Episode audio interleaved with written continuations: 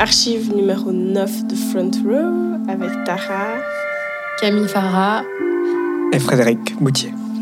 Alors, euh, bah, je peut-être je recontextualise vite fait. On est toujours euh, à Anvers. Euh, on a eu la chance d'être invité. non, pas vraiment. On s'est invité. C'est clair. Florent et, Fred. Et est-ce que tu veux commencer par te présenter, pour nous expliquer ton parcours bah, Du coup, je travaille pour le MOMU depuis le MOMU, c'est le musée de la mode. Oui, le musée de la mode d'Anvers depuis à peu près 8 ans. Euh, j'ai étudié la conservation et la restauration en France, à l'école d'art d'Avignon. Et euh, dans le cadre de ma première année de master, euh, qui était dévolue au stage, je suis venu faire un stage de, de six mois au MOMU et au final, je suis jamais parti. Je suis resté un an de plus pour, pour écrire mon mémoire sur la, la conservation et la restauration d'une des pièces issu de la collection du musée. Qui est? Ça, ça qui était, quand tu m'as dit la première fois. Qui était une, euh, une veste euh, Martin Margiela, euh, la collection printemps-été 90, qui était recouverte d'une induction en polyuréthane qui commençait à se dégrader. Ok. Donc voilà, j'ai trouvé une pièce similaire qui était en, dans un état de dégradation encore plus avancé, qui m'a permis de réaliser des tests de, consolidation et de, restauration. Donc mon objet d'étude, c'était surtout cette, euh, pièce qui n'a pas été inventoriée dans les collections muséales.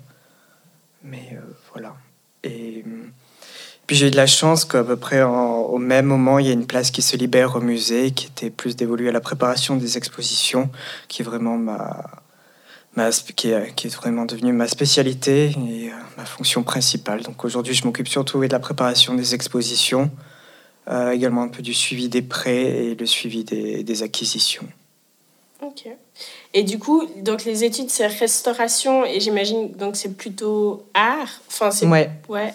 Et du coup, euh, toi, tu avais un, un, intérêt pour le vêtement auparavant ou enfin, comment ça s'est un peu goupillé pour euh, Oui, bah du coup à Avignon, on était une école des beaux arts, donc euh, il y avait le pôle restauration et le pôle création. Et la spécialité de l'école, c'était vraiment art contemporain et art ethnographique. Donc on avait une approche très euh, pluridisciplinaire. On voyait tous les, tous les différents types de, matériaux et c'était à nous de nous, de nous spécialiser selon nos intérêts. Donc, euh, donc pour mon bachelor, c'était j'ai euh, je travaillais sur la conservation et la restauration d'une installation d'Annette Messager. Donc à l'époque, je savais pas vraiment vers quel matériau encore me, me diriger. Ce que j'appréciais, c'était vraiment la, ouais, la, la, pluralité de matières et, et euh, bien sûr, j'avais toujours un attrait plus pour le textile, mais, euh, mais voilà. Puis du coup, c'est au moment de, de, se, ouais, de se décider pour le, le master que j'ai vraiment décidé de, de, me pencher plus sur la, la, la question de la conservation du, du patrimoine de mode. Ok. Parce que entre.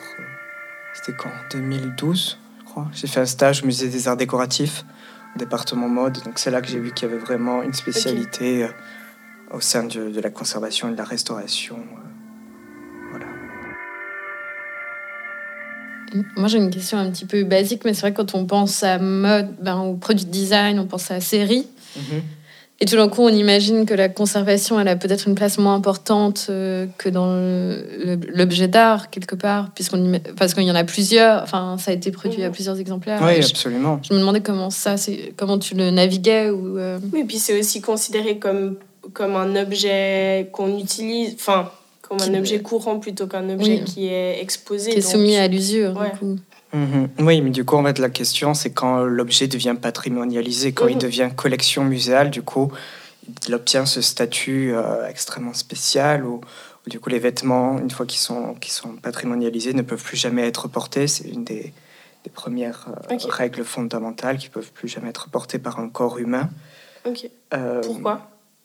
pour des questions et de conservation, de, de euh, parce que dès qu'on porte un, corps, un vêtement, du coup, il y a des risques de, de, de déchirure, de, mm. de, souillure. Donc c'est pour ça que justement qu'il y avait cette histoire avec Kim Kardashian, ah qui avait porté la robe de la grande de, ah de Marilyn Monroe, mm. ça avait fait un tollé dans le monde de la conservation. Euh, L'ICOM, c'est l'institut, euh, International Council of Museums, le Conseil Ah, international des musées. Euh, du coup, plein de, de gens qui s'étaient voilà, euh, ouais, révoltés contre ce qui s'est fait. Parce après, bon, c'était un musée privé, donc ils suivent pas une- justement. euh, C'est un peu une, déontolo- une Voilà, c'est un déontologie. guide déontologie. Voilà, du coup, tous Mhm. les musées doivent suivre les, les règles wow. établies par, Mhm. par l'ICOM. Et euh, donc là, c'était aussi un musée privé donc qui, qui n'était pas tenu de suivre euh, Mhm. ces règles précises. Mais bon, quand même, c'était quand même une, une pièce euh, extrêmement importante de l'histoire euh, des États-Unis. Donc le Mhm. fait que. Oui, donc on, on parle d'une robe euh, qui a été portée par Marilyn Monroe, qui était du, du coup c'était une collection privée, c'est ça? Elle a été gardée dans une collection Oui. privée? Ouais, elle appartient à une collection privée. Je sais plus comment il s'appelle ce musée. Ok. Et ensuite euh, pour le le Met Gala 2022, c'est ça hein? Oui, je crois. Kim Kardashian a demandé, enfin, ou le styliste, je sais même pas comment ça s'est passé. Le thème était American Fashion ou quelque chose comme ça, et du coup, le. Ah, mais ouais. Ouais. Americana, et du coup. euh, Ah oui, American- Non, c'était Gilded, euh, c'était pas Gilded Fashion du coup. Ouais, mais je crois que c'était quand même très lié à Oui. American. Ouais. Enfin, et du coup, euh, Kim Kardashian a porté cette robe qui, qui était. Ouais, qui a été portée par Emily Monroe et du coup on Mm. voyait justement des images où il y avait des bas de de, son dos, ouais. de, C'était ouais, vrai. des restaurateurs du coup qui lui pressent les fesses pour rentrer dans cette robe euh, et puis même la, On les mettra en story. pour essayer de la faire rentrer parce que du coup les proportions étaient complètement différentes même Mhm. si Kim Kardashian a perdu apparemment beaucoup de poids et, Ouais, 7 et qu'elle est aussi pour, euh, qu'elle est aussi petite enfin Mhm. les, les corps ont évolué Bah oui, c'est ça. et puis une robe aussi qui a été faite en soie dans les années 50 enfin la soie se, se dégrade toujours devient beaucoup plus fragile beaucoup plus plus sèche Moi, je voulais juste euh, revenir sur le fait, à partir du moment où euh, une pièce elle rentre dans la collection, du coup, elle peut plus être portée. Et est-ce que du coup, toutes les questions justement d'usure, elles restent figées à ce moment-là? C'est-à-dire voilà. qu'on on la répare pas? Enfin, on, Bah, ah, on, on la peut répare faire pas de la guillemets, mais, restauration, mais, on- oui, on doit, on doit, on doit aussi conserver les traces d'usure Ouais, si c'est euh, voilà, si appartenu à une personne illustre ou justement pour. C'est ça le but de la, de la conservation et de la restauration, c'est d'être le plus neutre possible et, Mm. et la restauration doit toujours être réversible et, euh, Ah, et aussi identifiable tel quel. Donc on Mhm. utilise aussi certains points uniquement de qu'on appelle les points de restauration qui doivent Ah ouais. être discernables par les voilà par les professionnels Ok. et c'est pas juste des points de couture euh, Mhm. classiques pour réparer, c'est juste. Mais par exemple, c'est vrai que des pièces comme bah, Margiela, enfin, il y a quand même pas mal de designers qui travaillent aussi sur cette question de l'usure. Mais par exemple, le denim, hein, euh, tout Ouais. bêtement. Enfin, Mhm. comment vous faites la différence aussi euh, tu, oui, tu vois du ce coup, c'est euh, enfin, c'était aussi toute la question un peu de mon, de mon mémoire ou toutes ces Mhm. questions aussi en, en conservation liées à l'art contemporain. C'est vraiment respecter la volonté de, de l'artiste Mhm. ou du Ouais. designer tout en assurant la, euh, la bonne conservation de- des pièces. Donc, euh, il y a toujours à trouver ce bon équilibre. Mhm. Voilà. Et du coup, est-ce qu'il y a un moment où on accepte que le vêtement euh, disparaisse? Enfin, Est-ce qu'on pourrait imaginer euh, une. Enfin, je sais pas, je Oui, pense bah, à- c'est aussi comme pour certaines Ouais. œuvres d'art contemporain qui sont Mhm. appelées à disparaître, parce Voilà, que pour le moment, on n'a pas encore les, les- les solutions. Justement, au, au MOMU, en mai, on va organiser un symposium. C'est plus ma, ma collègue Kim qui s'en qui s'en occupe sur toute la question en fait, du, du polyuréthane, et de- Mhm. qui est un matériau qui se dégrade euh, très rapidement. Et pour la- pour la- l'heure actuelle, on n'a pas vraiment de, de, de solution de, de- de restauration et même la, la conservation pose, pose problème. Donc, euh, Mhm. c'est un matériau qu'on trouve dans, dans plein de collections et, quand- et de mode en particulier, parce que du coup, c'est tout ce qui est euh, toutes ces inductions euh, brillantes qu'on trouve euh, notamment sur du cuir ou plastique, tous ces faux cuirs Mhm. et qui se dégradent très, très rapidement. Donc, euh, quelle solution adopter pour essayer de. Ouais. D'arrêter le temps, mais il y a certaines pièces dont il y a des. qui, ouais, qui sont vouées à disparaître, ou par exemple toutes ces soies chargées des, qui datent de, de la fin du 19e siècle, où du coup c'était des, des teintures qu'on avait chargées encore plus en, en métaux pour euh, Ok. le poids soit plus important, que ça qu'on puisse les vendre plus cher. Et justement, ces métaux rongent complètement la soie. Et donc, euh, Voilà on peut, aussi. on peut euh, vraiment rien faire parce que du coup problème est dans l'œuvre et la matérialité de ces objets-là. Puis, ben, hier, on est allé voir justement l'exposition euh, qui est euh, présente ben, en ce moment, qui s'appelle Miroir, Miroir, si je Mhm. dis pas de bêtises. ouais. Et on, on avait cette discussion avec Tara euh, sur le fait qu'il y avait plusieurs médiums qui étaient présentés, donc pas que des vêtements. Et si on revient à la collection du MUMU, est-ce que vous collectionnez que des pièces euh, qu'on dirait matérielles, enfin de vêtements, ou est-ce qu'il y a aussi des, des vidéos, des photos euh, qui sont liées au médium de la mode Euh, oui, du coup on a une grande collection qui est plus en lien avec euh, la bibliothèque. Ah. C'est bon. Euh, du coup, oui, on collectionne aussi tous les, tous les lookbooks, toutes les invitations, tous, les, oui, tous ces documents qui Ah, sont parallèles, euh, les, les vidéos des défilés. donc oui, on a une collection aussi assez riche. Et il y a aussi récemment, du coup, on a inclus la, la collection d'études dans la bibliothèque. Donc, c'est des pièces euh, qui ont été récoltées, enfin, rassemblées ces dernières années, des, des pièces qui ont été déclassées de collections muséales et qui sont directement euh, accessibles aux étudiants. Donc, euh, les étudiants peuvent vraiment approcher de près, peuvent manipuler. Il y a aussi des projets qui s'appellent Paternaton, où du coup, il y a certaines pièces qui ont été sélectionnées et les gens peuvent voilà, reprendre le patron de ces pièces-là. Donc. Et ça, c'était des pièces qui étaient à la base dans la collection du MUMU, ou c'est plus large Certaines étaient dans la collection du MOMU. Il y, a, il y a quelques années, on a récupéré un grand fonds issu de la collection de l'UFAC, qui était l'Union française des arts euh, du costume. Donc, c'était une collection euh, qui appartenait au musée des arts décoratifs, qui a été voilà, déclassée, euh, démuséalisée. Et euh, Ok. voilà, donc ils ont donné à, à des musées en France, à l'étranger, aussi des, des écoles euh, de mode. Je crois que Parsons et l'IFM ont récupéré aussi pas mal de pièces. Et du coup, tu dis démuséalisé. Qu'est-ce qui. Enfin, comment est-ce qu'on décide que quelque chose est dé- démuséalisé? Euh, bah, normalement, une fois qu'une pièce entre dans une collection patrimoniale, c'est extrêmement dur. Donc, euh, il y a beaucoup de. Enfin, cette Je crois que le musée des arts décoratifs était basé sur une association, et puis c'est aussi une association privée qui gère. euh, Donc, c'est pas encore une collection nationale. Donc c'était, je crois qu'il y avait encore un statut qui fait que c'était plus facile de, de pouvoir euh, trouver une seconde vie à, à ces pièces-là. Mais sinon, pour les collections publiques, euh, c'est extrêmement... Donc voilà, soit l'œuvre soit complètement détruite, soit, ou soit bien justifiée. euh, Mhm. De... Enfin, ça dépend des, pays, des, lois. En France, je sais que c'est extrêmement dur, c'est pratiquement impossible.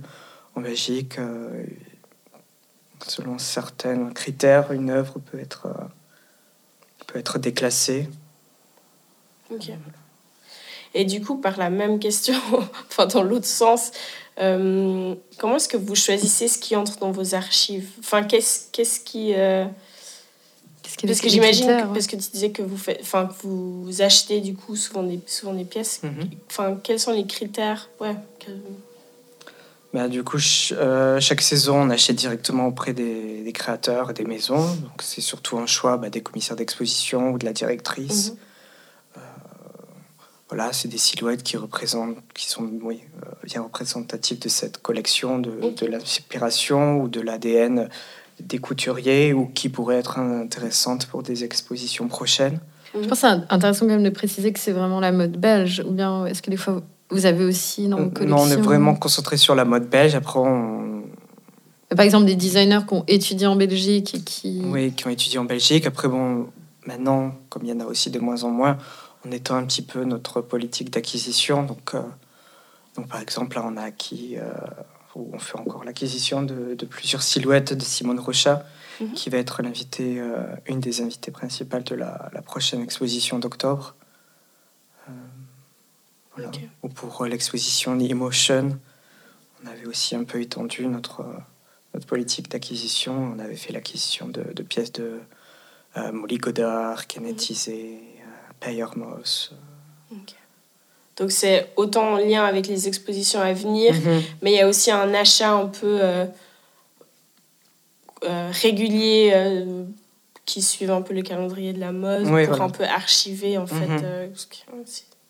Voilà. Et puis après, bien sûr, aussi des achats en, de pièces vintage pour compléter notre Mhm. collection. Par exemple, quand il nous manque des bottes pour compléter une silhouette ou, certaines collections de Margiela où on a très peu de pièces, où on fait encore des acquisitions. Et ça, ça pour- se passe comment? Comment est-ce que vous trouvez euh, des pièces Enfin, est-ce que du coup, par exemple, Margiela, vous avez. Est-ce que vous pouvez dire que vous avez des pièces Enfin, vous avez des pièces de toutes les collections, j'imagine? À peu près, oui. Et, euh, Je crois qu'on n'a jamais posé autant de Ouais, questions. moi j'ai trop de invité. questions. Désolée. Tellement de questions. Non, mais moi aussi.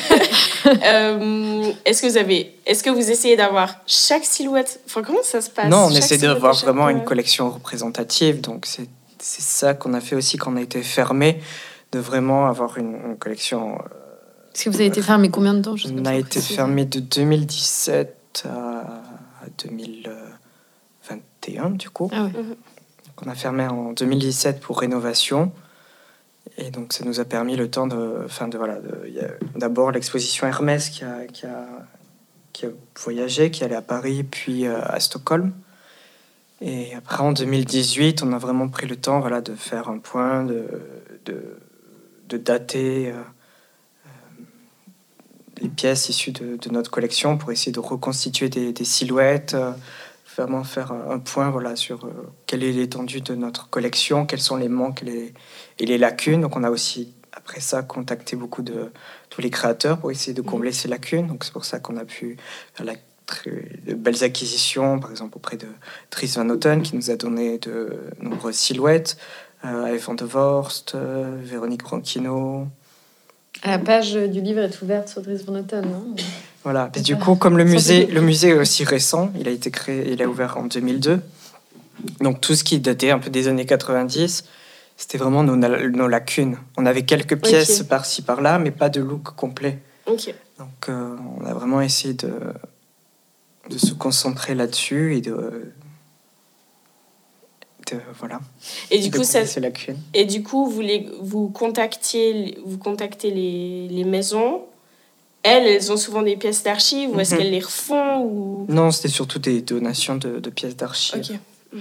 Voilà, par exemple, Dries Van Noten, euh, euh, sa première partenaire euh, avait légué, enfin, a légué à, à sa mort euh, de- beaucoup de pièces. Donc on, a, on avait ce fonds important de Wow. pièces des années 90, euh, mais peu de looks complets. Donc grâce aux archives, on a réussi à reconstituer les, les, les looks complets. Ok. Euh, Parce que c'est vrai que quand on pense à la production, euh, et si on fait la comparaison entre ben, l'art plastique et puis la mode, ben, la mode, il y a énormément de, de production, et c'est vrai qu'il y a pas mal de designers, j'ai l'impression qu'ils sont presque sur, euh, surchargés de leurs archives. Est-ce qu'il y a un Mhm. rapport où ça les, quelque part ça les arrange presque, ou enfin je sais pas, il y a un espèce d'échange qui se fait euh, de savoir aussi que les archives sont un endroit bien conservé, Mhm. Oui, absolument. Quand- sûr. par exemple, quand F. Van de Vorst a décidé de, de fermer. de fermer. Ils nous ont contactés ainsi que de nombreux autres musées et ils ont proposé voilà, des, des silhouettes qui étaient à l'achat. Mhm. Et, mais avant ça, ils nous avaient quand même donné pas, pas mal de silhouettes euh, aussi pour compléter notre collection parce qu'on avait, ouais, on avait quelques silhouettes, mais c'était vraiment pas très représentatif de leur, euh, de leur création. Lui, ils ont fermé quand? Ils ont fermé du coup en 2020. Parce que ça, c'est une génération qui est un petit peu plus jeune que les 7 d'Anvers, hein, on est Oui, c'est la, génération suivante, du coup, c'est Mm. un peu la même génération que Véronique Branchino, Mhm. Heider Ackermann, Raph Simons. Leur première, création, leur première collection était présentée, c'est quoi, l'hiver 98-99, plus fin des années 90. Petite encyclopédie, c'est incroyable. Euh, et du coup, est-ce que vous... Enfin, hier, on parlait un peu de Vinted, de toutes ces plateformes euh, de deuxième main ou de vintage, etc. Et là aussi, vous faites des recherches Oui, oui, absolument. des Ouais, ouais. pièces qui, que les créateurs et les créatrices n'ont plus. Et du coup, Mhm. ça, ça devient un peu un travail... euh, Oui, j'achète beaucoup, oui, sur Vestiaire Collective, un peu de Vinted, euh, Mhm. ouais. The Real Real, euh, un peu partout, vente aux enchères. J'ai l'impression que c'est un peu un job non-stop parce que moi, quand je suis là, on va faire les secondes mains, mais que tu as quand même le, le regard affûté. Hier, on allait manger au resto à midi, tout d'un coup, tu allais récupérer. Enfin, Est-ce qu'il y a un mélange justement entre le privé le, enfin, le travail qui se. Parce que du coup, j'ai l'impression que c'est tout le temps en train de, de regarder quand même. Oui, oui, c'est vrai. Bon, après, c'est aussi peut-être un peu des formations personnelles. Et... ça me plaît aussi. C'est vrai que je suis un peu le, enfin, le premier au musée à avoir eu une démarche beaucoup plus active de recherche et, Mm. Et d'achat de, de pièces de, de seconde main. Mais oui. Mais c'est vrai que pendant, par exemple, en 2017, quand j'ai vraiment commencé, c'était aussi avant qu'il y ait ce gros boom Margiela, donc on avait pu faire le plus d'acquisitions euh, plus facilement. Tandis que là, on voit que les prix aussi beaucoup augmenté, donc c'est difficile de suivre. Et c'est vrai que Mhm. maintenant, pratiquement tout le monde achète du deuxième main. Enfin, il y a vraiment eu un, Ouais, gros mode, ouais. regain d'intérêt, un gros boom. Vous avez pas mal de concurrents, quoi. C'est ça. le- Enfin, du coup, ce qui au final est bien, parce qu'il y a aussi plein de pièces qui, qui ressortent, Mm. mais, Mhm. mais les prix ont aussi beaucoup augmenté, donc c'est plus difficile. Et dans les maisons de vente aux enchères, ils ont, la, la- tu sais, la part de vêtements ou d'accessoires par rapport au reste. C'est important, il y, a, il y a beaucoup de... Il y a aussi plus Vêtements. de ventes de, qui sont spécialisées dans les vêtements Mm. et les pièces de luxe, donc c'est aussi c'est chouette. Et justement, les prix aussi augmentent. Il y a eu quand même pas mal de records ces dernières années. Je sais plus, il y avait une pièce euh, Paco Rabanne qui, a- qui s'est vendue, je sais plus combien. Je sais plus, je crois peut-être dans les plus de 100 000 euros. Enfin, il y a eu plusieurs records euh, récemment Mhm. quand même. Parce que oui, jusqu'à présent, dans le luxe, les records étaient plus détenus par les, tous les sacs à main de luxe, les Hermès, tout Ouais. ça, tout ça. Mais là, de ces dernières années, oui, il y a eu pas mal de records. euh, pièces haute combien, par exemple Les sacs... euh, Je sais pas. Je dépend, ouais, autour des 30, 40, 50, euh, 60, 70 000 euros. Ça dépend Ah ouais. euh, de la rareté du cuir, de Mhm. la couleur. Parce que, bon, du coup, je fais une comparaison, mais comme euh, j'ai un étudiant qui fait son thèse sur le, le foot et les maillots de foot, il, par- enfin, il a été interviewé un, un collectionneur qui a un maillot, je crois, qui vaut environ 3 millions euh, aujourd'hui. Évidemment, c'est lié à la personne qui était dedans, mais c'est vrai que c'est assez impressionnant aussi de se dire qu'un qu'un vêtement, enfin, tout d'un coup, peut atteindre... euh, Enfin, impressionnant, oui et non, parce que quand on pense aux, matières et puis au travail qu'il y a derrière, ben, de nouveau, pourquoi pas, hein, mais... Oui, mais je pense qu'il y a aussi plus de gens qui collectionnent. euh, Ouais, du coup, le vêtement est aussi devenu un vrai objet de, de collection. Mhm. Mhm. Bon, c'est vrai qu'il y a des marques qui ont basé un peu toute leur communication là-dessus aussi, euh, comme des montres, euh, Ouais. sur ce- cette idée de patrimoine euh, qu'on transmet de génération en génération. Oui, absolument. Bah, le patrimoine de mode est devenu un vrai euh, objet aussi de, de communication. Enfin, Mhm. On voit aussi dans le domaine du patrimoine, exemple, les marques comme Dior ou Chanel qui ont vraiment développé leur, leur patrimoine, Mhm. qui ont des règles de, de conservation euh, vraiment optimum, euh, qui ont vraiment misé et investi dans la, la conservation. Par exemple, du coup, Dior maintenant a aussi cette galerie à Paris, près de leur boutique, où ils ont aussi un espace d'exposition. Ah ouais Euh, et le musée, enfin, il y a Mhm. beaucoup de, enfin, de plus en plus d'endroits qui, qui conservent et qui montrent le- de la mode. Maintenant, à Paris, il y a aussi la Fondation Alaya, il y a le, Mhm. le musée Yves Saint Laurent.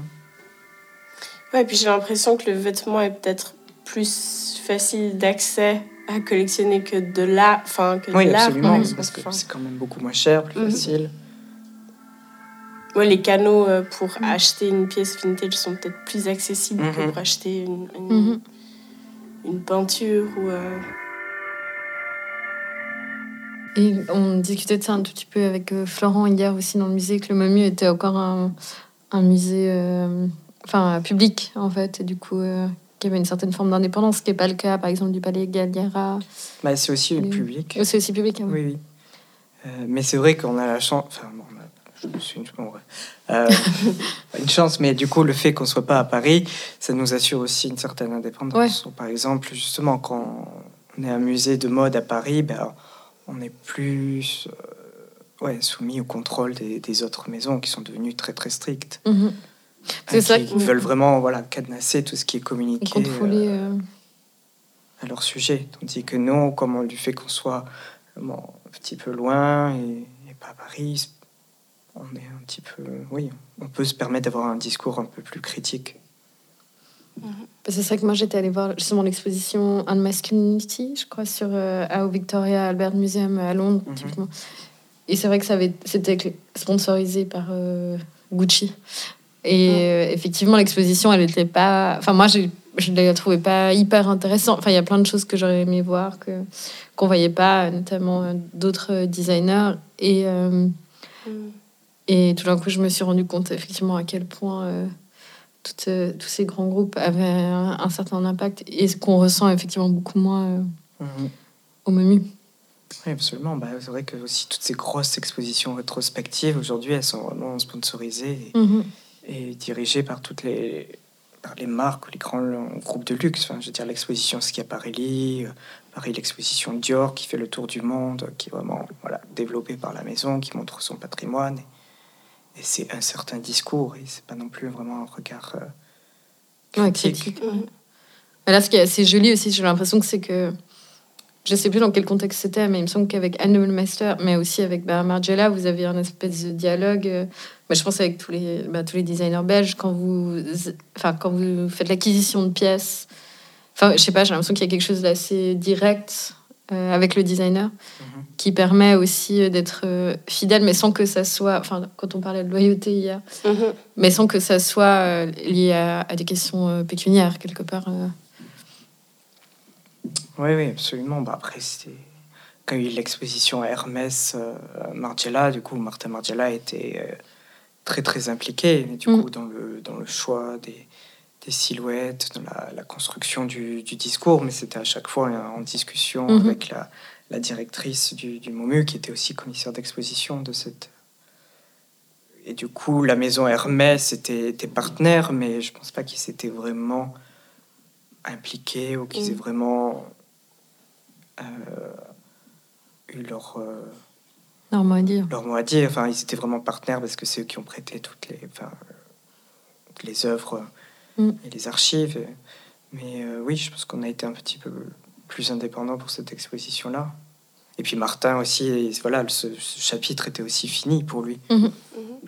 il était plus rattaché à la maison Margiela, il travaillait bien sûr plus du tout pour Hermès, donc il avait aussi la distance nécessaire euh, pour, pouvoir voilà, revenir sur, euh, sur ces années-là. Je pense que oui, c'est ce qu'on essaie aussi de faire quand on fait une rétrospective. C'est aussi un moment de la vie du créateur où il y a quelque chose de, de, fini, mhm. de terminé. Par exemple, aussi quand on a eu l'exposition Olivier Tesquins, c'était le moment où il relançait sa marque. Donc euh, voilà, il a pu vraiment prendre le temps pour revenir sur toutes ses, ses collections pour sa propre marque, de, euh, sous son nom, hein. puis après les années Rochas, Nina Ricci, et on a présenté quelques pièces euh, à la fin de l'exposition voilà, de, de son retour. Vous avez combien de pièces d'archives? C'est un peu la question. Un, million, mais j'ai cru, cru, que tu me regardais, puis j'étais là, moi, combien de pièces Non, non, non, mais j'ai l'impression que c'est une question bateau et en même temps une réponse qui peut un peu pas mal. On a, ouais, je sais pas, on doit être autour des, des 40 000, peut-être un peu plus, je sais pas exactement. Ça doit être incroyable. et, et par exemple, avant, tu disais qu'il y avait quelqu'un qui vous avait légué toute sa collection de Dries Van Noten. Est-ce que vous avez, parce que par exemple, je sais que le musée de la mode à Yverdon, euh, sa collection est, est, principalement constituée, si je me trompe pas, de vestiaires de personnes spécifiques, enfin d'une dame, par exemple, qui va venir et qui va donner tous ces mhm. vêtements qui ont été faits sur mesure ou des choses comme ça. Est-ce que du coup, vous avez ça aussi? Est-ce que vous catégorisez par designer, mais aussi par source Et puis, est-ce que ça permet aussi de, de, de voir un peu, des fois, s'il y a une personne qui a légué tant de choses enfin... Non, les dons et les legs, c'est quand même très, très rare. Euh, mais du coup, la, la, base du MOMU, oui, c'était basé sur la garde-robe de Linda Lopa. Donc, euh, Linda Lopa, qui était la, la directrice euh, du département mode de l'académie, qui a eu l'idée ah. aussi de créer le, le, MOMU, de vraiment faire un seul bâtiment qui mhm. rassemble. Voilà. Ça, ça date de quand oh, Donc, elle a eu l'idée au milieu des années 90. Hmm. Et donc, le, le, MOMU a ouvert en 2002, donc, ouais, du milieu des années 90. Elle a vraiment ouais, poussé pour soutenir ce, ce projet et mhm. créer ce bâtiment qui rassemble euh, donc, trois institutions liées à la mode pour vraiment euh, soutenir et développer la mode euh, anversoise et belge. La troisième, parce qu'on a le musée, on a la, bah, section mode. Voilà, de l'académie, le musée et le. Ça s'appelait le Flanders Fashion Institute. Maintenant, ça s'appelle Flanders ici, qui est une institution voilà, qui est vraiment là pour, euh, pour soutenir et développer la, la création.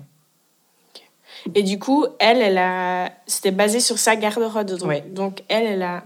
Parce que la base du musée, donc, c'était aussi.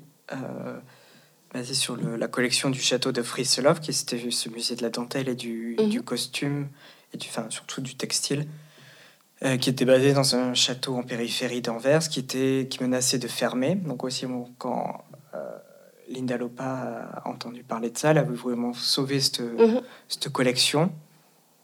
Donc, euh, et donc voilà, pour ce pour ce faire, elle a voulu voilà, récupérer les collections et les intégrer à ce nouveau musée qu'elle voulait, qu'elle voulait créer. Donc la base euh, c'est vraiment de, du musée, de la collection du musée, c'est vraiment toutes les, les, dentelles, textiles et costumes historiques issus de, de ce château du Friselov. Et pour la partie contemporaine, c'est sa garde-robe personnelle, ainsi qu'un dépôt qui avait été fait par Gerd Brulot, qui était un des des premiers à vendre euh, les six d'Anvers et à les soutenir. Mm. Donc il avait ce magasin qui s'appelait Louis et ensuite euh, Cocodrillo. Mm-hmm. Ah. Donc c'est pour ça qu'on a aussi plein de pièces euh, assez exceptionnelles qu'il achetait, qui étaient présentées en vitrine mais qui n'étaient pas forcément vendues. par exemple dans l'expo Mirror Mirror, on a ce top fait de, plastique et de scotch moulé sur ce buste. Mm-hmm. De Margiela aussi. Ouais, de Margiela. Donc donc ça, ça fait partie justement des pièces qui, qui a mis en dépôt. On a aussi ce top Margiela fait avec les, les couches, euh, plusieurs couches de papier euh, d'affiches publicitaires. Qui est dans euh, l'expo euh, Non, c'était dans l'expo dans l'expo permanente, aussi un top année de été 90. plusieurs Stockman, enfin j'ai mm. les Stockman, enfin voilà, des pièces assez importantes et fortes. Mm-hmm.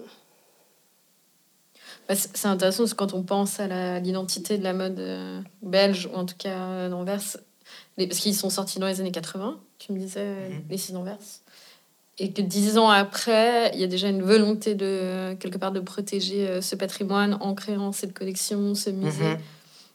J'ai l'impression que l'un ne va pas sans l'autre. Enfin, parce que de l'extérieur, en venant de Suisse, on a envie, on se pose la question quand même de comment, comment on arrive à créer une identité autour de la mode ou une certaine forme de, de design. Et j'ai l'impression que ma belge, il est assez intéressant euh, dans la manière dont ça s'est mis en place. Oui, ils ont eu de la chance qu'il y ait vraiment eu un, engouement et un soutien politique, parce que justement, les six d'Anvers ont aussi été soutenus politiquement. Il y a eu cette création du concours de la canette d'or, du coup, qui a été gagné. La canette d'or? Ça, c'est tellement belge euh, Voilà, qui a été gagné du coup par. Euh, par Thierry Vanson, où tous les six ont, ont participé et gagné. Il y a eu ensuite ce tour, justement, par exemple, au Japon, oui, euh, c'est juste. Oui, ils, mhm. ils habillaient les, euh, les femmes de diplomates. enfin, c'est comme ça que ça m'a été raconté. Donc oui, il y a vraiment eu un soutien euh, au niveau politique. sans quoi, ouais, je pense que ça n'aurait pas été possible. Pareil, du coup, pour créer ce, ce musée, Linda Lopa a aussi dû voilà, vraiment défendre son projet auprès des, des, politiciens, pour trouver les fonds nécessaires. Et... Mhm. Du coup, géographiquement, vous êtes évidemment euh, et même euh, historiquement lié à, l'Académie des Beaux-Arts d'Anvers. Mais qu'est-ce qu'il en est, par exemple, de la Cambre? Parce que c'est aussi euh, une école en Belgique qui a participé, ben, plus tard, j'ai mhm. l'impression. Mais est-ce que, par exemple, des designers qui seraient sortis de la Cambre, c'est aussi des designers que, dont vous avez des collections, enfin, vous avez des pièces? On oui, a fait, oui, on a fait. Bah, c'est plus récent ces acquisitions-là, mais oui, on essaie aussi d'élargir un peu, pas que la mode anversoise, la mhm. mode belge en général. Donc oui, on a fait aussi récemment l'acquisition de silhouettes issues de Marine Serre, Anthony Vaccarello, Esther Manas. Euh, voilà. Moi, je je trouverais intéressant aussi de revenir à l'idée de la collection. Là, on parle beaucoup de collection de musées, etc. Mais toi, tu collectionnes aussi des vêtements pour toi, du coup? Enfin, hmm. ou est-ce que tu le vois comme une collection Pas comme une collection parce que tu les portes? Ou comment est-ce que tu... Non, je pense pas. Non, je pense pas vraiment collectionner pour moi. Vous avez quand même pas mal de pièces. Oui, on a pas mal de vêtements, mais c'est des pièces qu'on porte. C'est pas hmm. des, des, des, pièces qui ont un intérêt. Euh, muséal ou quoi. Aujourd'hui Oui, aujourd'hui, bon, Donc toi, tu fais vraiment la distinction entre euh, mhm. la collection muséale et puis la collection... Parce que je sais qu'on connaît quelques personnes, même toi, Camille, tu... je, je vois pas je, dis... je dirais que tu... Enfin, moi, je dirais que tu collectionnes, mais du coup, c'est vrai que le terme n'est pas le même non, mais c'est vrai que ça dans le sens muséal que dans le sens euh, qu'on crée sa propre... Euh, mais c'est vrai qu'il y a des pièces des fois qu'on a, mais c'est comme les livres, enfin, il y a des choses qu'on a pour leur. Enfin, quelque part, leur présence, c'est pas forcément leur utilité première. Mhm. C'est-à-dire qu'il y a des vêtements. Euh, mhm. Oui, bah après, c'est peut-être plus Florent qui justement fait des acquisitions comme ça, où il mhm. achète des pièces plus qui voilà, comme sur le grill le soir. Oui, comme inspiration, enfin, qui, qui ah garde, qu'il appelle aussi sa collection d'études. Ah, vous avez ça en bas Oui, du coup, par exemple, il y a des, des fois quand il trouve des pièces intéressantes de, de designers, ou pas forcément, qu'il achète, qu'il amène au travail, qu'ils étudient. Mhm, mhm. Donc oui, pour lui, c'est plus des, des sources d'inspiration. Après, mhm. euh, euh, pour moi, donc j'ai aussi cette question un peu déontologique où je vais pas faire euh, une collection. je trouve ça assez intéressant. la seule pièce, c'est ça. Non, la seule pièce de collection, c'est par exemple ce poster je vais prendre en photo maintenant. Mm ça, ouais. aura. là, du coup, qu'on a déjà dans la collection du Momu et qu'on avait trouvé une, à Milan il y a quelques années. Donc voilà, le, mhm. Momu possède déjà cette pièce. Je l'ai enfin, on l'a trouvé, du coup je me dis, oh, c'est génial, enfin, autant la garder pour nous. oui, ouais, ok. Il n'y a pas de, de, compétition mhm. avec euh, la collection du musée. Mais c'est tout. Mhm. Des posters, ou aussi ça, la pièce de Mester. Euh. Ou ça, au musée, on en a quatre ou cinq euh, plus grands, donc c'est aussi ok. Et est-ce que vous faites, parce qu'avec euh, Tara, on avait fait un voyage justement, on est allé à Milan, euh, mhm. euh, dans ces endroits d'archives, en fait, où tu peux avoir accès à tous ces vêtements, mais où effectivement la, la façon dont ils sont traités n'est pas du tout la même. Je pense que au musée, est-ce que c'est quelque chose que vous faites aussi? Est-ce qu'il y a des designers qui ont accès à vos archives ou... À part la collection d'études C'est vraiment la, ouais, la collection d'études qui est mise en avant pour ce, dans ces cas-là. Mhm. Mhm. Parce que comme notre, euh, toute notre collection est aussi maintenant gardée dans des réserves externes qui sont mhm. plus difficiles d'accès, c'est beaucoup plus rare. Donc euh, c'est vraiment plus pour des chercheurs, euh, des, des, universitaires, des gens voilà, qui font des qui écrivent leur doctorat, qui, mhm. qui, peuvent voilà, faire la demande, et, mhm. ou des conservateurs, ou des, des commissaires d'exposition, mais vraiment avoir accès à la collection du musée, c'est quand même un peu plus difficile. Il faut ouais, avoir une, une bonne raison. Parce que c'est vrai que généralement, les designers ont leur propre archive ou les maisons ont leur propre archive. Mhm. Je, je, réfléchis euh, mhm. à haute voix, mais. Ouais. Mais c'est vrai que c'est assez intéressant de se dire qu'il y a un peu différents types de. Maintenant, j'ai plus envie d'utiliser le mot collection parce que je comprends qu'il y a une déontologie derrière, mais que justement les archives qu'on a visité à Milan, ou bien comme Florent fait. Enfin, moi, c'est vrai qu'il y a des pièces des fois que j'achète parce que je me dis qu'elles sont belles, puis qu'elles sont inspirantes, et que. Et du coup, c'est assez intéressant de de voir à quel point la mode peut être, enfin même la collection de mode est, peut être catégorisée de manière différente, mm. euh, autant personnelle que pour le travail, que de manière historique. Enfin. Toi, tu aurais l'impression qu'on parce qu'il y a quand même aussi cette chose. Enfin, quand tu achètes, par exemple, ben, il y a, le musée a un certain fonds quand même pour euh, acheter ses archives. Que si toi, tu achetais de ton côté avec euh, des, quelque chose qui pourrait rentrer dans une archive, tu aurais l'impression de faire de la concurrence un peu. Euh. Oui. Bien sûr, mais du coup, j'utilise mes, j'utilise mes connaissances, mes compétences voilà, pour dénicher des pièces rares avec une certaine valeur. Enfin, du mhm. coup, il y a quand même un problème de, de déontologie. Mais c'est vrai qu'après ces connaissances, tu les as aussi acquises avant. Enfin, tu vois, puis tu les ramènes. Ouais, pas forcément. Bah. C'est aussi au fil des expositions où du coup mm. on, approche les œuvres. Enfin, du coup, maintenant des. Par exemple, récemment, j'ai fait l'acquisition d'une pièce euh, Margiela, une veste artisanale qui est faite de collants euh, des années 50 et la photo sur vestiaire collective était euh, vraiment dégueulasse. Enfin, c'était difficile de reconnaître la pièce, pour ça aussi qu'elle n'était pas chère. Et c'est Quel idiot C'est ça, mais du coup, c'est parce que je sais, j'ai eu cette pièce entre mes mains que j'ai pu la mm. reconnaître immédiatement et négocier ah et, et, pouvoir l'acheter euh, pour un, très bon prix. Mais du coup, dans ce genre de cas, est-ce que tu, est-ce que tu, tu poses la question à la personne qui la vend, comment est-ce qu'ils l'ont comment est-ce qu'ils l'ont eu? Enfin, parce que c'est quand même hyper. euh, tu te poses des questions quand tu dis la, la photo était nulle. Enfin, tu te dis, mais qui. Enfin, ouais, bah là, du coup, qui sur Vestiaire Collectif, c'était un Italien qui avait le, le statut, euh, je sais plus, euh, Trusted Sellers ou Mhm. euh, Regular Sellers. Et il avait pas mal de pièces Margiela, enfin, ou Mhm. Professional Sellers. Donc, euh, Mhm. oui, je me dis, ça doit être voilà, un revendeur italien qui fait. qui prend Quelconque. pas vraiment le temps de faire des bonnes photos. Je sais pas. Enfin, je trouve ça assez Ou qui se dit drôle. sur Vestiaire Collectif, il le retouche, donc ça ira. Et puis le fait de mettre un Margiela artisanal, euh, ça va se vendre. Mhm. Du coup, combien d'heures passées sur Internet à diguer des habits? Ouais. C'est vrai que j'admire, moi, cette. euh, C'est un peu une drogue, hein. tu commences. Oui, à aussi, c'est ça aussi. Du coup, c'est ça. Je fais ça le soir en rentrant pour se poser. Je Bah ouais. browse euh, Vinted, Vestiaire Collectif. C'est toujours un peu la chasse, la chasse au trésor. C'est ça qui est excitant. Ouais, bah moi, franchement, avec toutes les discussions qu'on a ces jours, je me dis que vous pourriez faire un business. De... Enfin, parce que moi, j'aurais envie de vous payer pour que vous trouviez les pièces que j'ai envie d'avoir, parce que moi, j'ai pas la patience de le faire. de follet dans l'eau. Ouais, enfin, je trouve ça. Bah, elle, c'est un peu son métier aussi, non? Parce qu'elle travaillait pour cette. Oui, pour Arrow euh, Ouais. hum, Archive euh, à Londres, effectivement. Mais tu sens qu'il y a une déformation professionnelle Mhm. qui est restée, parce que c'est vrai que moi, je lance des petites infos comme ça. Dis donc, je cherche. Je fais comme ça, je fais la même chose. Je reçois des tonnes de photos, tu vois. Je me dis, ah, faut quand même pas que tu y passes trop de temps. Non, c'est bon, c'est mon hobby. Ok. Ouais, voilà. Mais en fait, c'est ça, c'est que c'est. Oui, c'est devenu un hobby, Ça ça, devient un hobby, ouais. Mais c'est vrai que Raïm, il avait aussi. Ça, c'était assez Oui. Mhm. impressionnant. C'était une bonne occupation le soir. Ouais.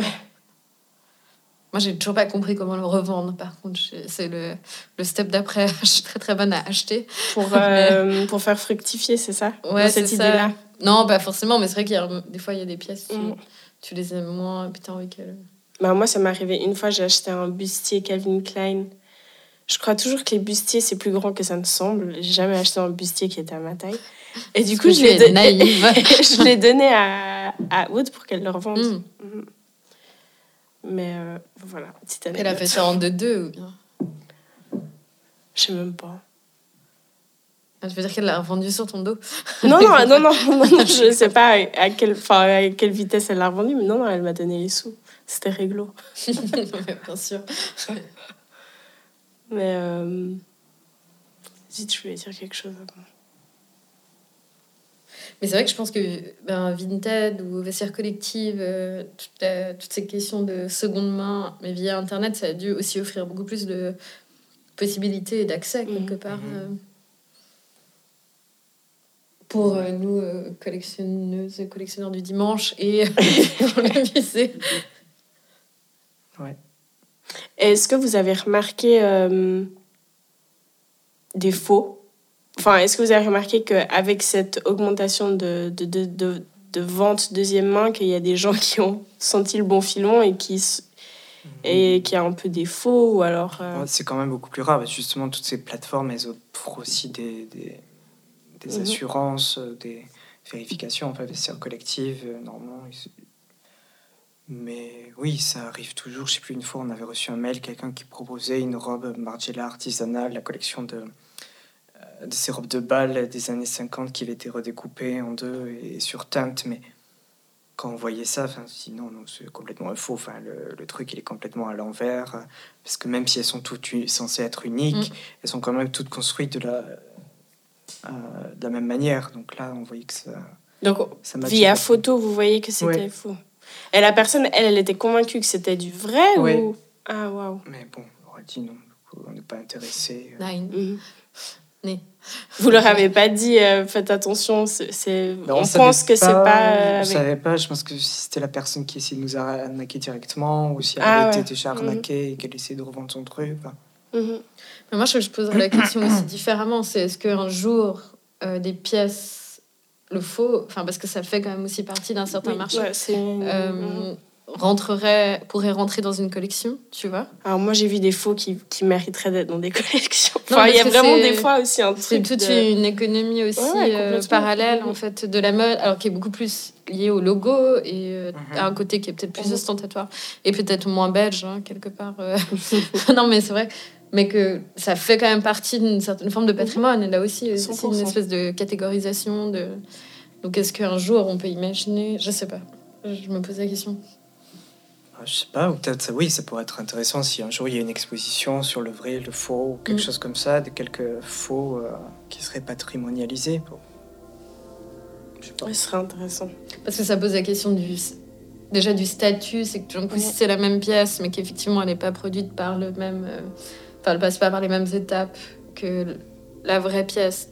Eh ben, tout d'un coup, elle est fausse, mais mm-hmm. est-ce que si tout d'un coup un musée, enfin une institution décide de la, de les rédiger en collection. Enfin, j'ai l'impression que c'est. Euh, ouais, c'était des, des, choses qui peuvent arriver euh, plus tard. Enfin, en tout cas, euh, envisageable, en tout cas dans la mode où justement cette question de, de vrai, mhm. faux, de, de, marque, de designer, de, de valeur en fait. Mhm.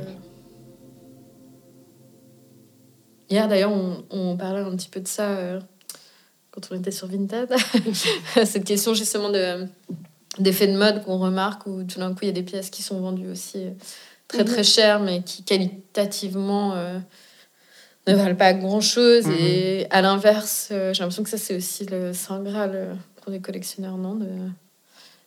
oui absolument par exemple les pièces Margiela elles sont normalement faites dans des matériaux assez pauvres enfin je veux dire une mhm. robe Margiela c'est surtout du polyester du polyamide enfin rayon viscose enfin c'est des mais l'intérêt est là dans le concept, dans la pensée. Pareil aussi pour Comme des garçons. Enfin, toutes ces, il y a plein de mm. marques qui sont un mm. peu plus conceptuelles, qui utilisent des matériaux euh, moins nobles euh, pour justement se concentrer plus sur l'aspect conceptuel ou le, leur démarche. D'ailleurs, dans l'exposition actuelle, il y a beaucoup de pièces de Comme des garçons. Ça, ça fait partie de votre collection ou c'est des prêts Beaucoup de prêts. Mm. Donc, prêteurs euh, privés. Donc, par exemple, la collection de Michel Elie c'est une ancienne mannequin qui collectionne beaucoup de comme des garçons, qui porte euh, beaucoup de comme des garçons, toutes ces pièces mhm. très flamboyantes. Euh, qu'est-ce qu'on a Des prêts du musée Groninger aux Pays-Bas, qui nous ont aussi prêté de Lumps and Bumps. Euh, cette grosse silhouette rose vient du musée d'Assault. voilà, qu'est-ce qu'on a? Michel Elie. Ouais. Et du coup, quand vous empruntez des pièces à des personnes privées qui collectionnent. Euh, est-ce que des fois vous avez des appréhensions quant à la à l'état de la pièce quand elle arrivera ou est-ce qu'il y a aussi une sorte de confiance avec les personnes qui sont... Bon, ensuite, de toute façon, des protocoles, dès qu'on mhm. reçoit des prêts, donc ça doit passer en quarantaine.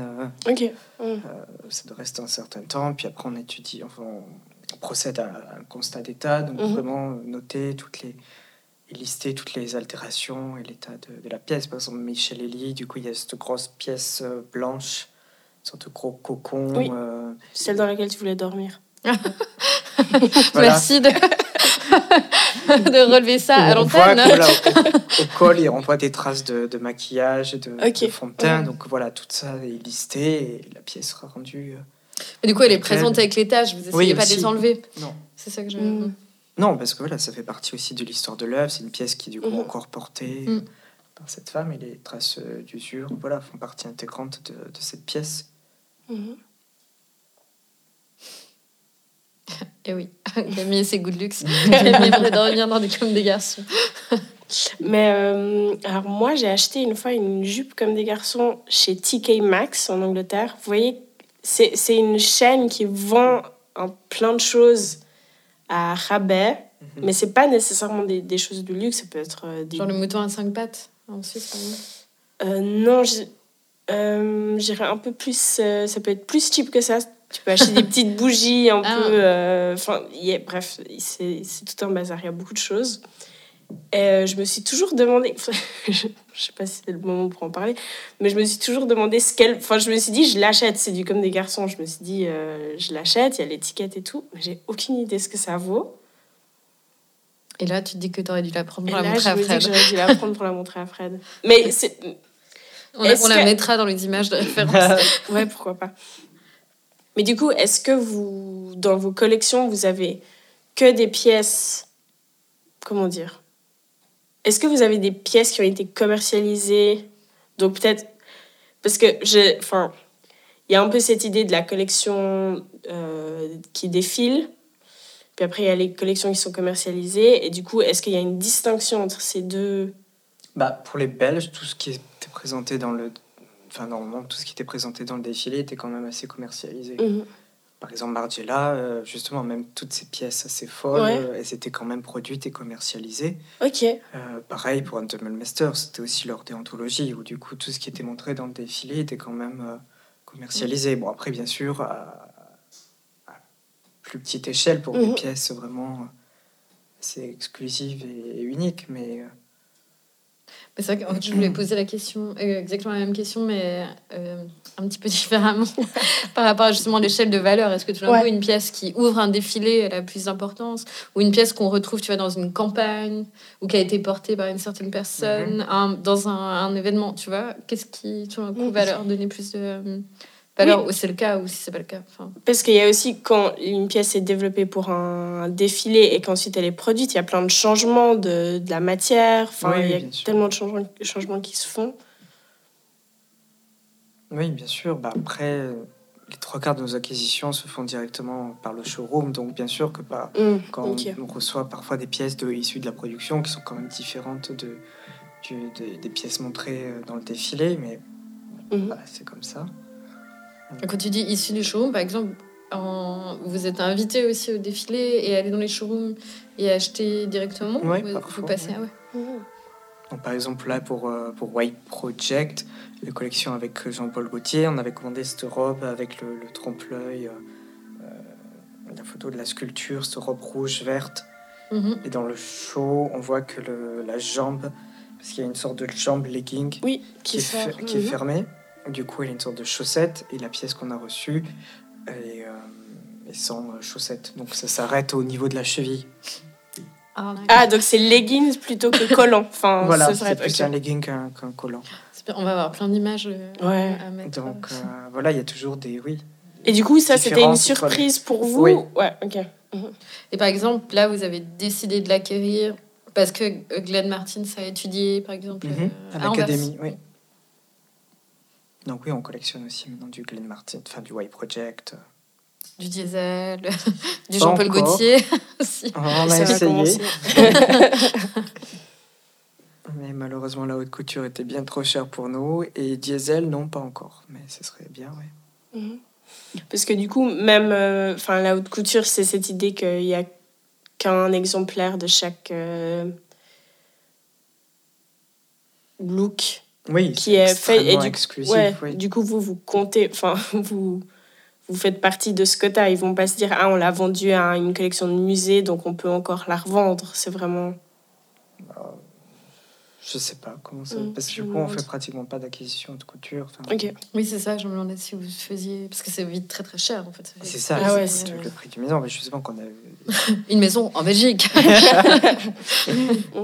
Enfin, oui, enfin, une petite maison, une voiture de luxe. Mais... mais oui, non, c'est très difficile pour, des... pour nos budgets. Donc on n'a mhm. pratiquement pas. Donc, euh, on avait euh, justement fait la, la demande d'une donation. Mais... Oui, c'est ça. Est-ce que vous avez des donations des fois de pièces mhm. de haute couture? Balenciaga, justement, a donné euh, de leur euh, première couture, euh, collection couture de, de Demna. On a reçu une silhouette. Ah, Donc vous avez reçu surprise non, non, on, a fait la demande. Ok, d'accord.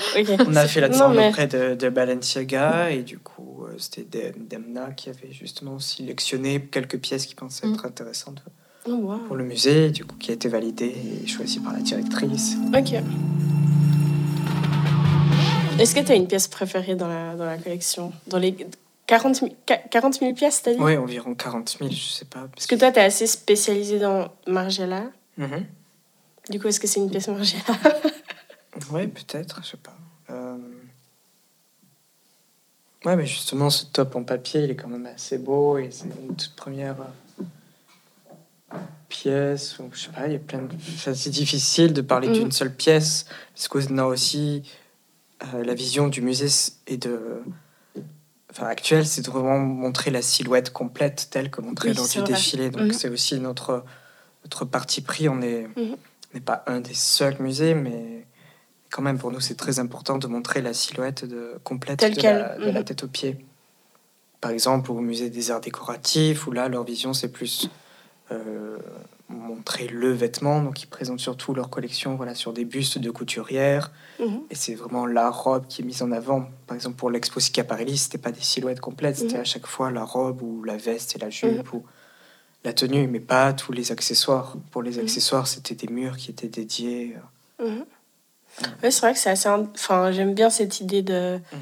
Bah, c'est à nouveau un peu loyauté à. Ouais. C'est ça, mais du coup, on est vraiment Comme un ça a mu- été ouais. pensé. mhm. C'est ça, nous on est vraiment un musée de mode, donc c'est pour ça qu'on veut vraiment te montrer la mode. Par Oui. les arts décoratifs, c'est plus un Mhm. musée de, de design et d'art, Mhm. donc tu focuses plus sur le vêtement. Ouais, c'est- Euh, mais Galira, ils essaient aussi de présenter à chaque fois les tenues complètes.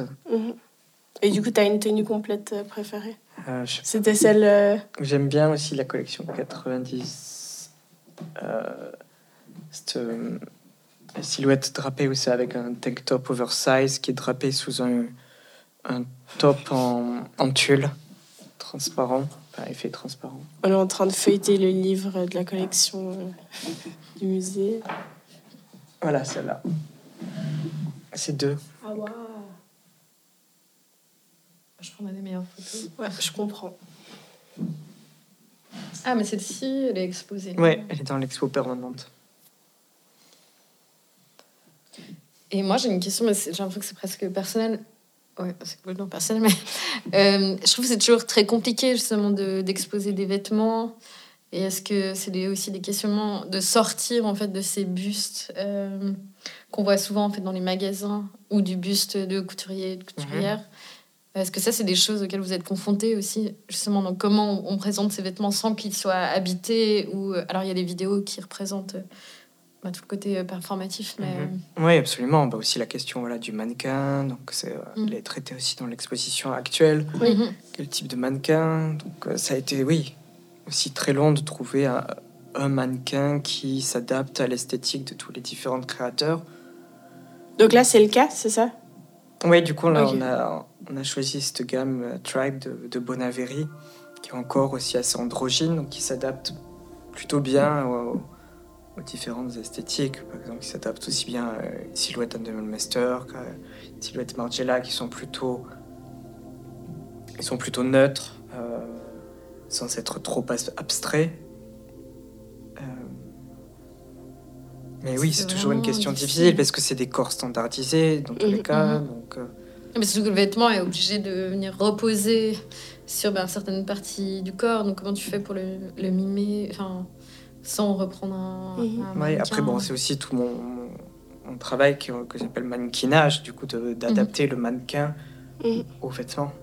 Euh, comment faire pour, du coup, donner un maximum de, de support, de soutien de, pour... euh, Et du coup, ça, c'est quelque chose que tu fais pour chaque tenue qui est. Enfin, mhm. Tu leur mets du padding. Oui, du coup, bah, on recouvre d'abord tous les, tous les mannequins avec des, Mhm, des jersey, donc, pour que justement Mhm. le vêtement ne soit pas en- directement en contact avec la peinture du mannequin.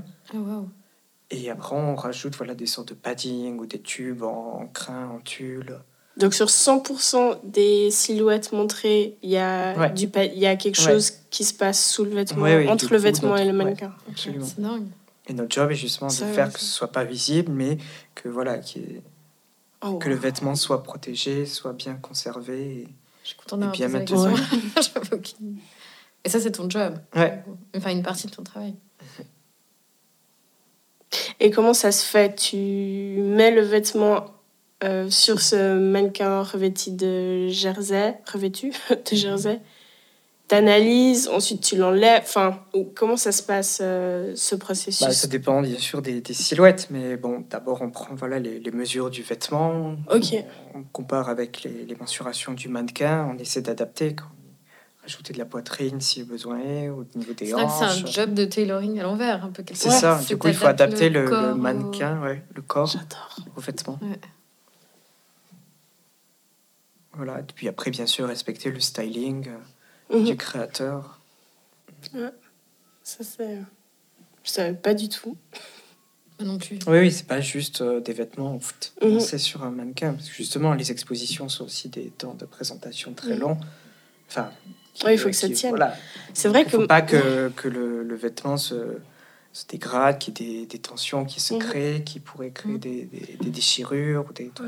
C'est vrai que c'est tout un travail in- invisible parce que Oui, absolument. le nombre d'expositions que je suis allée voir, je me suis jamais dit, c'est quand même fou comment ce vêtement va bien à ce mannequin, mais en fait, euh, ouais, il y a, il y a tout ce travail derrière. Ouais, j'avais jamais. euh, Oui, c'est un gros ça, travail ouais, de, conservation préventive, en fait. Et c'est tout ce qu'on fait. Donc c'est pour ça Mhm. que le- les préparations d'exposition, ça prend beaucoup de temps. C'est pas Mhm. juste euh, habiller des mannequins. Mhm. Non, mais alors ça, on ne se serait pas permise de. Non, non, De non, mais c'est ce que voilà, Oui, oui, c'est vrai que- pas. Un peu, hop là. Ouais, tu te dis, ah bah oui, c'est un mannequin qui porte un vêtement, mais en fait, non, c'est Non, non, tout c'est un vraiment travail. ouais, euh, un gros travail de, de Mhm. conservation préventive. Du coup, Conservation préventive. Conservation préventive. Ouais, Mhm. ça, du coup, il faut prévenir le- le- ce qui, enfin, la une possible dégradation. Mhm. Et dans le transport aussi des pièces, parce que c'est vrai qu'on pourrait imaginer bah, le vêtement hop, textile, ça se plie, hop là, boum. Est-ce qu'ils sont sur cintre tous? Non, non, Ouais, ça sont- dépend aussi du type d'objet. Donc, on Ouais. utilise des cintres rembourrés Ouais. ou, ou des cintres écarteurs pour les jupes qui sont aussi rembourrés, qui tiennent sans créer des. Puis les, les pièces trop lourdes ou, ou tout ce qui est maille est conservé à plat dans des boîtes avec des matériaux neutres. Mhm. Donc, des boîtes en, en carton euh, sans acide, du papier de soie ou du coton euh, lavé. Bon, c'est assez beau parce que c'est des fois j'ai l'impression que le même soin qui a, enfin dans le- la, la production d'un vêtement Mhm. qui est dans la enfin finalement tu leur redonnes ça en fait dans Mhm. la conservation. Ouais, c'est vrai. Bon, bah, je pense qu'on peut. On peut emballer tout ça dans du coton euh, Dans du papier de soie. sans acide Ouais. et avec padding. Merci beaucoup. Ouais, merci cas. beaucoup. euh, Avec plaisir. Je pense qu'on va avoir plein de questions qui vont nous, qu'on va poser pendant tout le reste de notre petit séjour. voilà. Puisque tu es bloqué avec nous encore une journée. Mais euh, ouais, merci beaucoup.